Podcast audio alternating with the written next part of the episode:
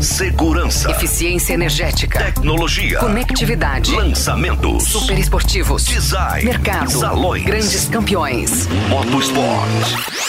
Os principais lançamentos do mercado automotivo. Começa agora.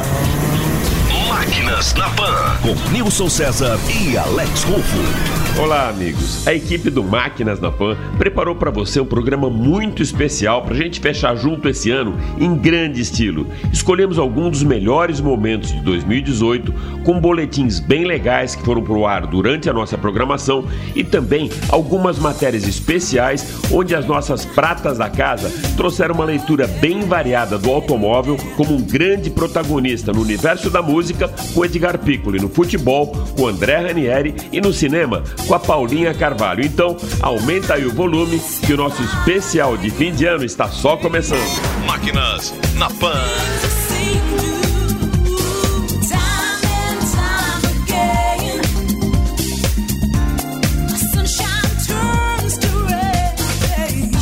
Para darmos a largada no nosso especial de fim de ano, se ajeita aí na poltrona, coloca a pipoca no micro-ondas e tira o refrigerante da geladeira, porque chegou a hora de a gente abrir as cortinas da telona com Paulinha Carvalho, que trouxe em 2018 a magia dos automóveis no cinema, no nosso quadro Carro, Câmera, Ação. Manda aí, Andrezão. Máquinas na Pan.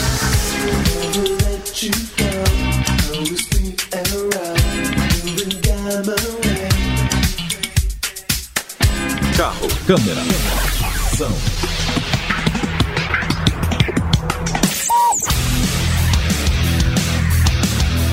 Olá, Alex! Vamos falar sobre a magia do carro conversível. Se eu fechar os olhos agora e tentar lembrar qual que mais me marcou na história do cinema, eu rapidamente tenho um flashback.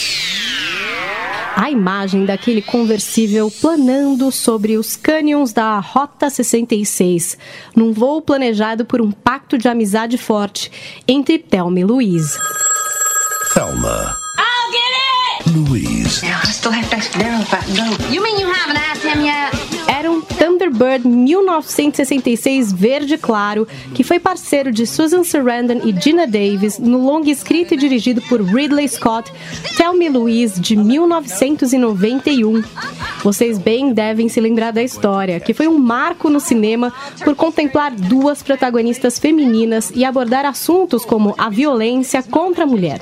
Thelma, esposa de um homem egoísta e opressor, sua melhor amiga Louise, uma garçonete que também está metida em um relacionamento complicado com um músico, para viver um final de semana de aventura no Arizona. Um acontecimento logo no começo da saga transforma a trajetória da viagem e também o rumo das vidas dessas mulheres. Foi também nesse filme que fomos impactados pela beleza ainda jovem de Brad Pitt, uma das figuras que cruza o caminho dessas amigas e pega inclusive uma carona nesse conversível. Bem me lembro também da Ferrari 250 GT Spider California 1961, que foi ostentada pelos meninos da eterna sessão da tarde de Curtindo a Vida Doidado de 1986. Depois de rodar com a máquina, os garotos se enroscam, tentando voltar o odômetro para não serem pegos pelo uso indevido do carrão. Vale um spoiler: a Ferrari acaba varando a janela da garagem e fica completamente destruída. E os amantes de suspense podem ter tido pesadelos com Christine, protagonista de um dos livros mais famosos de Stephen King e que, quando adaptado para o cinema em 1983, ganhou corpo em um Plymouth Fury 1958 vermelho. Her name's Christine. I like that. Esse é o carro que faz com que o colegial Arnie Cunningham, interpretado por Keith Gordon, desenvolva uma obsessão simbiótica. Ele cuida do carro e se alguém se coloca em posição de atrapalhar esse zelo, Christine, o Plymouth, mata. Sim, rola uma dúvida sobre se o próprio garoto conduz o veículo. Agora é com você, Alex. Qual é o seu conversível inesquecível? Paulinha, antes de eu revelar aí o meu conversível inesquecível, vale o seguinte comentário. Esse tema carros e cinema ele é tão vasto e tão legal que um dia a gente podia fazer um especial com um programa inteiro dedicado aos carros da telona. A gente vai segurar esses 30 minutos do programa com um line-up muito campeão e as suas escolhas então foram um show. Muita ação, aventura e suspense. Agora, respondendo a sua pergunta, a minha escolha, Paulinha, o meu conversível inesquecível é um carro pouco conhecido aqui no Brasil, mas que protagoniza uma cena do cinema com muito glamour, bem mais romântico, aí um tema bem mais romântico e que mistura até um pouco do cenário da Fórmula 1. É o Sambin Alpine 54 do filme Ladrão de Casaca, To Catch a Thief, aquele filme do Alfred Hitchcock, que ele utiliza na cena Linda Francis, interpretada por Grace Kelly ao volante, que leva o John Robbie, que é o Cary Grant, que é um ladrão internacional de joias, o gato, passeando por Mônaco, Nice e Cannes e também Manton. Ou seja, uh, Sambin Alpine 54 com a Grace Kelly e Cary Grant. Essa é a minha escolha, né? E foi durante essas filmagens que a Grace Kelly conheceu o príncipe Ranier de Mônaco e abandonou a carreira de atriz logo depois de se casar com o príncipe. O carro até hoje faz parte do acervo da família real, mas bem que ele poderia estar na minha garagem. Mas não tá. E olha, Paulinha, que eu dirigi alguns carros por essas estradinhas românticas da Côte d'Azur, mas não foi nem o Sambin Alpine e nem ao lado de uma princesa. Na verdade, eram carros alugados e do meu lado o meu parceiro Nilson César durante os GPs de Mônaco de Fórmula 1. Cela vi. Máquinas na Pan.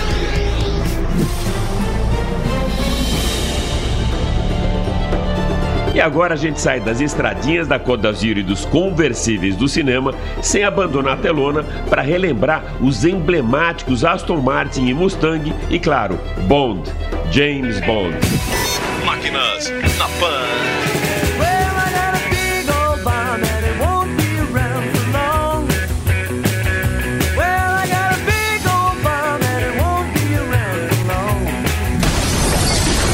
Perseguições com carros em alta velocidade, acidentes espetaculares e máquinas do futuro sempre roubaram a cena nos principais takes de ação dos filmes de Hollywood. Quem não se lembra do icônico Aston Martin, que teve a sua estreia na franquia do agente britânico 007 em 1964 em Goldfinger, quando James Bond tinha como principais acessórios do seu DB5 uma metralhadora, um escudo blindado e um dispositivo que criava uma cortina de fumaça para despistar seus inimigos.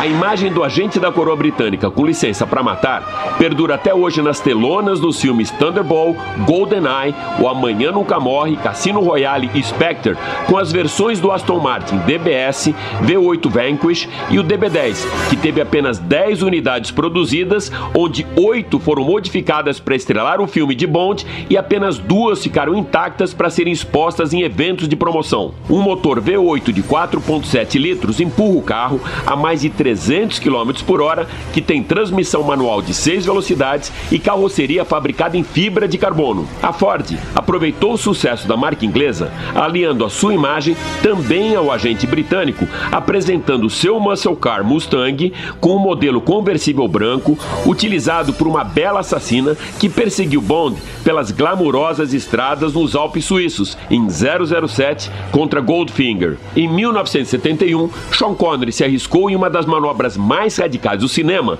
ao colocar o seu Mustang Mach-1 em apenas duas rodas durante uma cena de perseguição pelas ruas de Las Vegas, sinalizando assim para o mundo a potência do modelo. No próximo ano, a Ford traz para o nosso mercado o Mustang GT, equipado com motor 5.0 V8 e com 450 cavalos de potência e uma aceleração de 0 a 100 em apenas 4 segundos, que seguramente seria aprovado por Bond. James Bond. Máquinas na Pan.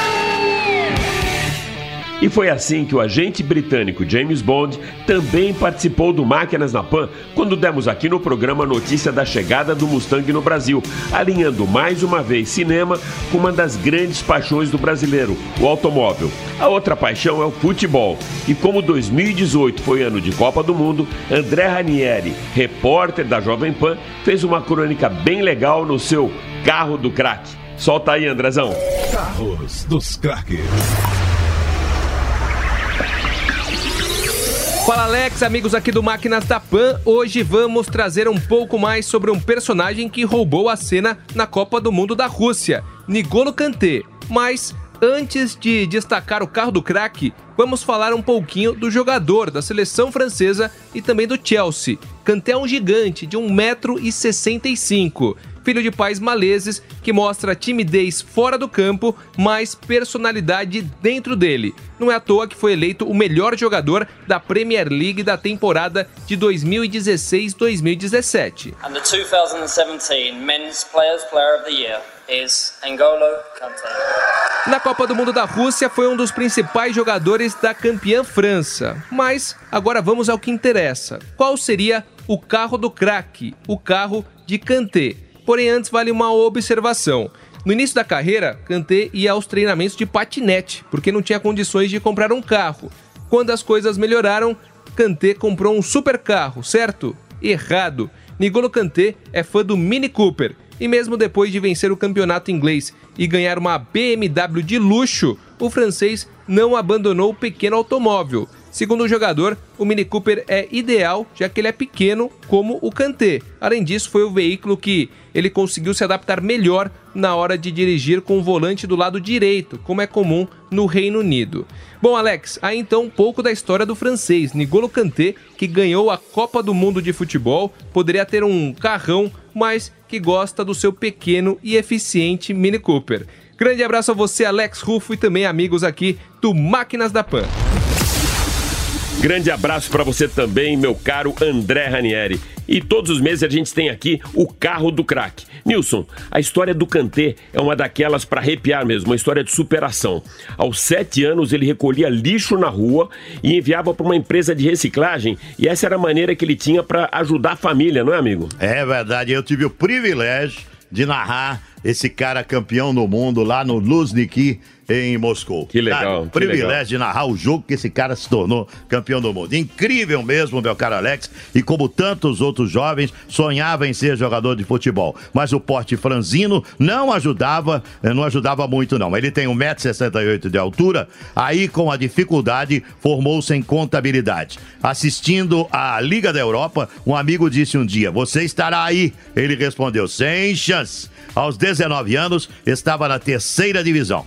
Aos 22 foi para a primeira. Aos 25 é contratado pelo Chelsea na Inglaterra e aos 27 na Copa do Mundo entra para a história como campeão do mundo de futebol. Olha que legal. Eu tô Não, incrível, aqui, ó. superação mesmo. Tô arrepiado aqui. É ó, verdade, olha aqui, ó. É Olha aqui, ó. Tô arrepiado de verdade porque narrei o jogo desse menino, campeão do mundo aos 27 anos de idade. É um privilégio isso, Nilson. E ele continua humilde, valorizando as pequenas coisas da vida, não é mesmo, Nilson? Santos? É mesmo, humildade acima de Ah, se todo mundo soubesse isso, né? E é isso que faz desses craques verdadeiros campeões, principalmente nos gramados da vida.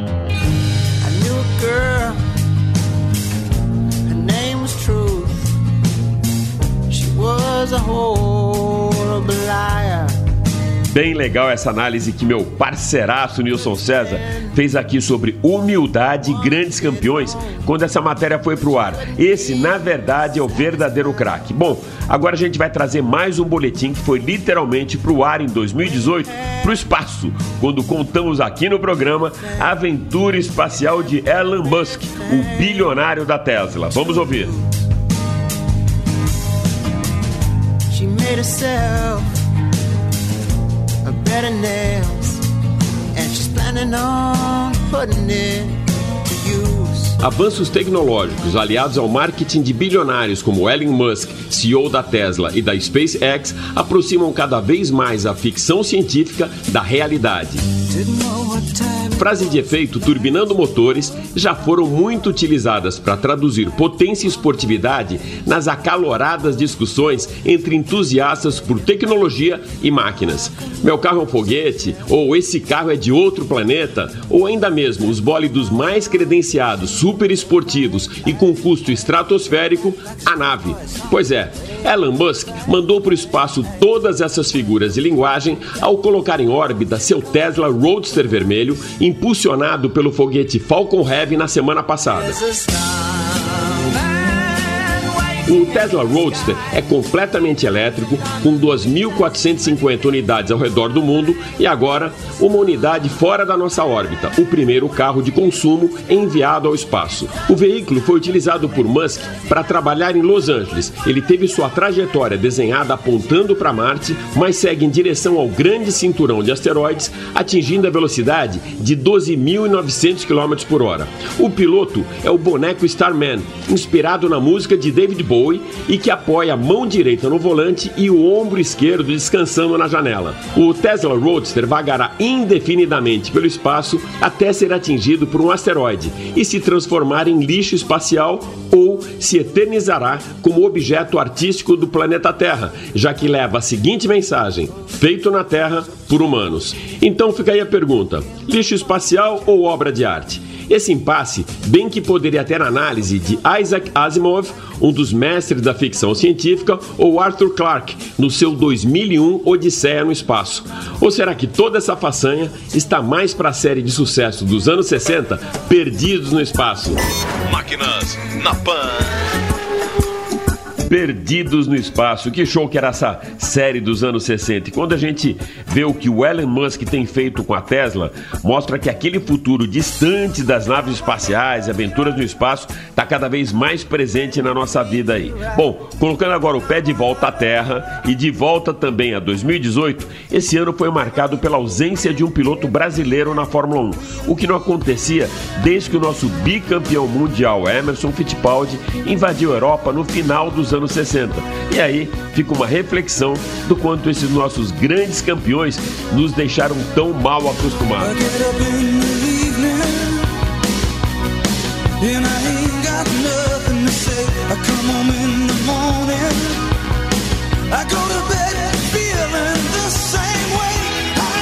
Emerson Fittipaldi, Nelson Piquet e Ayrton Senna nos mimaram muito com 95 poles, 78 vitórias e 8 títulos mundiais na principal categoria do motorsport do planeta, a Fórmula 1.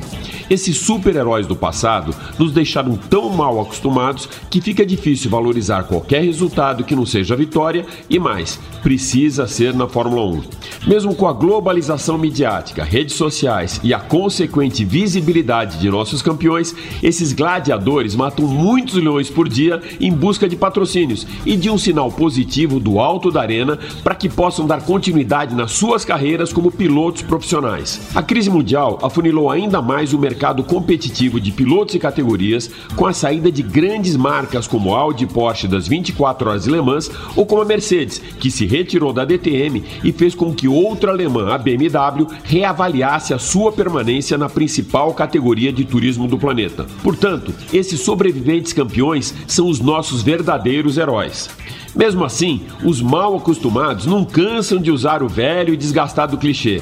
Depois do Senna, perdi o interesse pela Fórmula 1. Ou então, nem vale mais a pena acordar cedo para ver corridas. Caso você se encaixe nesse padrão, você não curte automobilismo. Você é somente mimado. Mas fique tranquilo, a culpa não é sua, e sim dos nossos super-heróis do passado. Máquinas na Pan.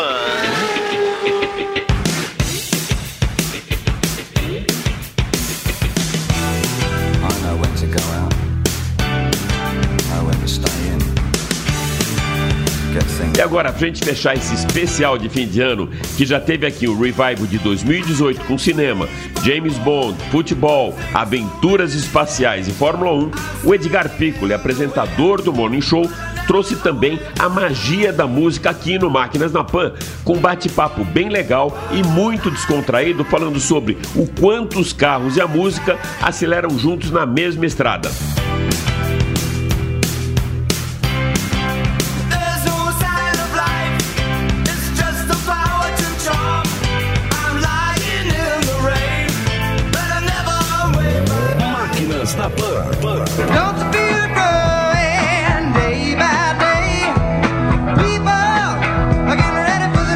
Salve, salve, meus queridos ouvintes da Jovem Pan. Essa é mais uma edição do Máquinas na Pan que começa aqui com o grande Alex Rufo, celebrando este mundo, este mundo dos carros, dos automóveis, do glamour, da velocidade, da virilidade, do poder. Bom, e hoje o Máquinas na Pan tenho o privilégio de receber aqui no nosso programinha de automóvel, como ele mesmo diz, como ele chama o programa dele. Não precisa nem apresentação, Edgar Piccoli. Vamos lá, Edgar. Super Pô, obrigado por você estar aqui com a gente. Eu cara. fico muito feliz, muito alegre de estar com você aqui pra falar, pra conversar. Eu gosto de, de falar, eu gosto da comunicação. Sempre gostei. Meu início foi no rádio, minha escola é o rádio. O rádio aguçava a imaginação das pessoas. Eu sou um saudosista quanto a isso, porque eu acho que você criava ali uma imagem e a gente tinha a chance de melhorar essa imagem ao nosso Exatamente, gosto, né? Mamma mia, mamma mia, mamma mia, let me go. Edgar, alguns ícones do passado, tanto no automóvel, como no cinema, como na música, eles permearam uma geração. A gente tinha um Corvette lá, lá atrás, nos anos 60, anos 70, o Mustang 65, Sim. 67 e tantos outros, muscle car, a Ferrari antiga, a GTO na Europa, o Aston Martin DB5, e a gente não tem mais esses símbolos atualmente. Eu não sei se a gente que está envelhecendo ou se as pessoas pararam de valorizar tanto a máquina. Eu não sei, sabe, Rufo, eu acho que também a gente tinha dentro do nosso processo é, de entendimento das coisas é, um número menor de, de ícones, de, de marcas, de símbolos, né? Então isso talvez fosse mais fácil de ser assimilado. Hoje, com a profusão de, de, de, de- de marcas, de ícones, é, muito em decorrência dessa demanda digital que você se referiu aí, fica difícil de você processar, né?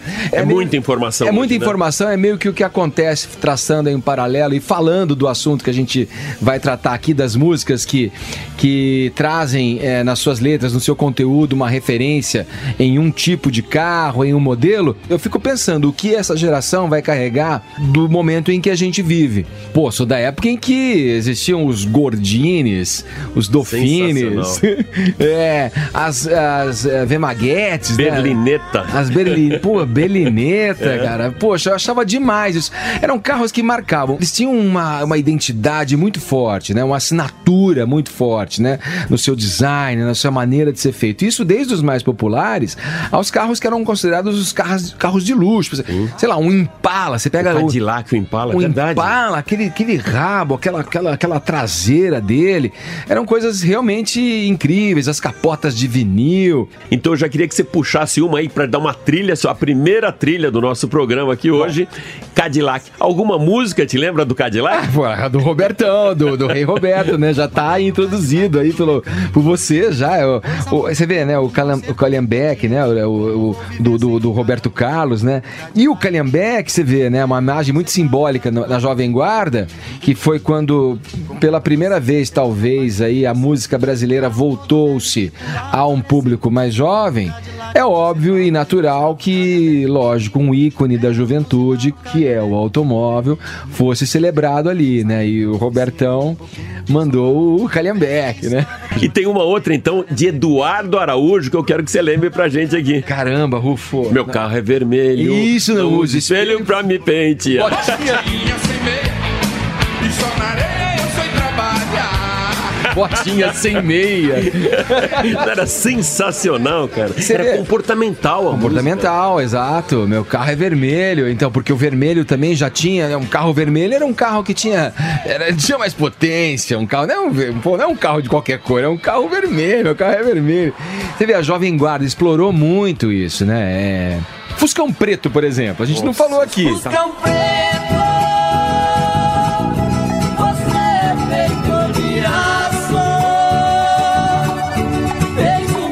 gente tava falando do Fusca. Como fala também da dos Mamonas, da É, Brasília da- Amarela. Brasília Amarela. Olha só. Muito bem lembrado. né? Olha, eu eu já vou de cara, eu não- a gente não preparou nada. Não, Eu o pior dei- é que eu tô aqui que nem aquele apresentador chato que não deixa o cara responder e começa a dar Não, pitaco, acho pitaco e não deixa falar. Eu acho ótimo que você fale isso, porque a gente vai lembrando e trazendo as histórias juntos pro ouvinte aqui do Máquinas da Pan, cara. Acho demais. Mas a Brasília Amarela tá imortalizada aí na canção, né, dos caras.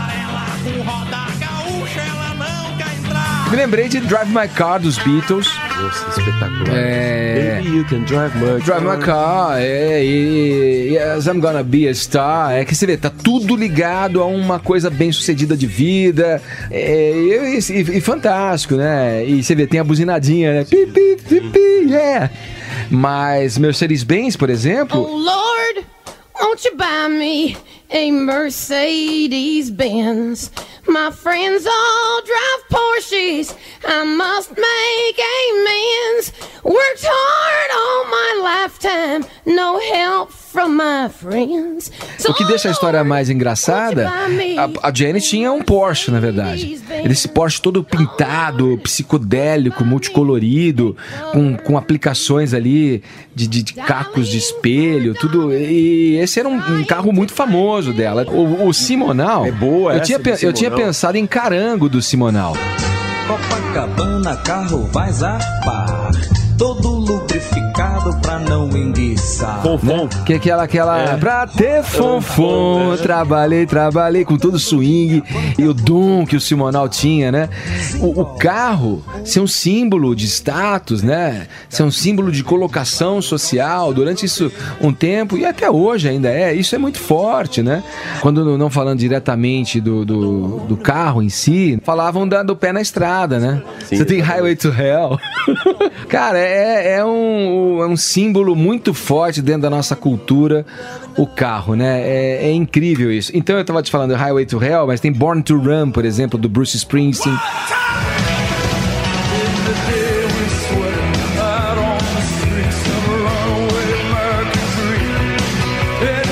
Exemplo, nos anos 80 tinha uma banda, era uma banda chamada Ultravox, um cara nessa banda chamado Gary Newman, depois em carreira solo, ele lançou uma música chamada Cars.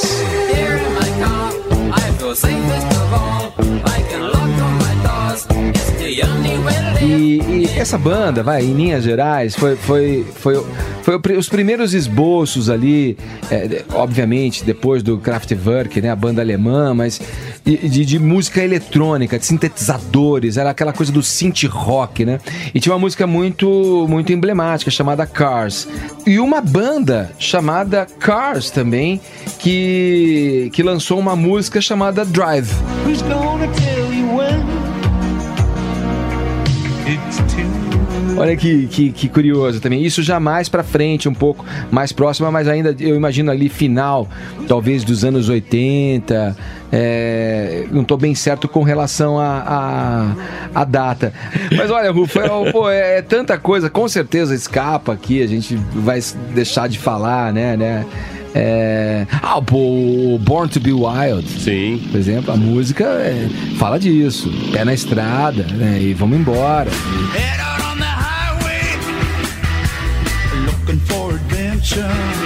Edgar Piccoli.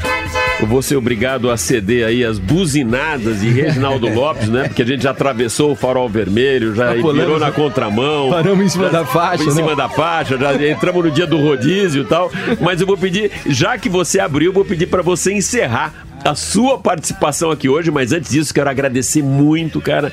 Há algum tempo a gente está namorando aqui a sua presença no Máquinas na Pan, mas veio em grande estilo e queremos você de novo aqui. Então agora escolha a música para fechar o programa e eu vou deixar você também encerrar essa sua participação nesse programinha aqui de automobilismo.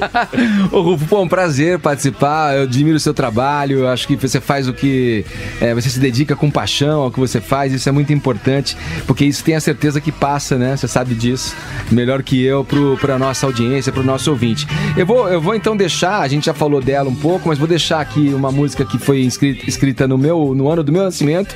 Eu sou de 1965 e, e ela tá no disco Rubber Soul dos Beatles, que é o Drive My Car, que eu acho que é uma música muito emblemática que, que sela um pouco de tudo isso que a gente falou aqui durante essa nossa conversinha no rádio brasileiro. Sensacional. Obrigado, Rufo. Eu que agradeço. cara. Valeu. Valeu.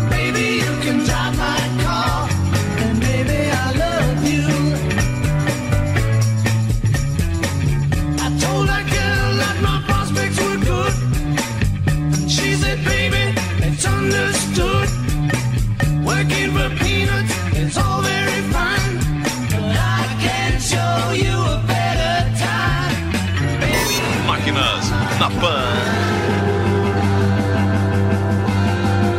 Então, meus amigos, com a mesma adrenalina e emoção que a música, futebol e cinema trazem para o nosso dia a dia, eu desejo a você um excelente 2019, com muita energia, com motor bem forte para enfrentar aquelas subidas mais difíceis, muita sabedoria também para contornar chicanes da vida e um turbo com muita potência para você continuar acelerando em 2019, cada vez mais forte nas retas. Feliz ano novo para você. Valeu!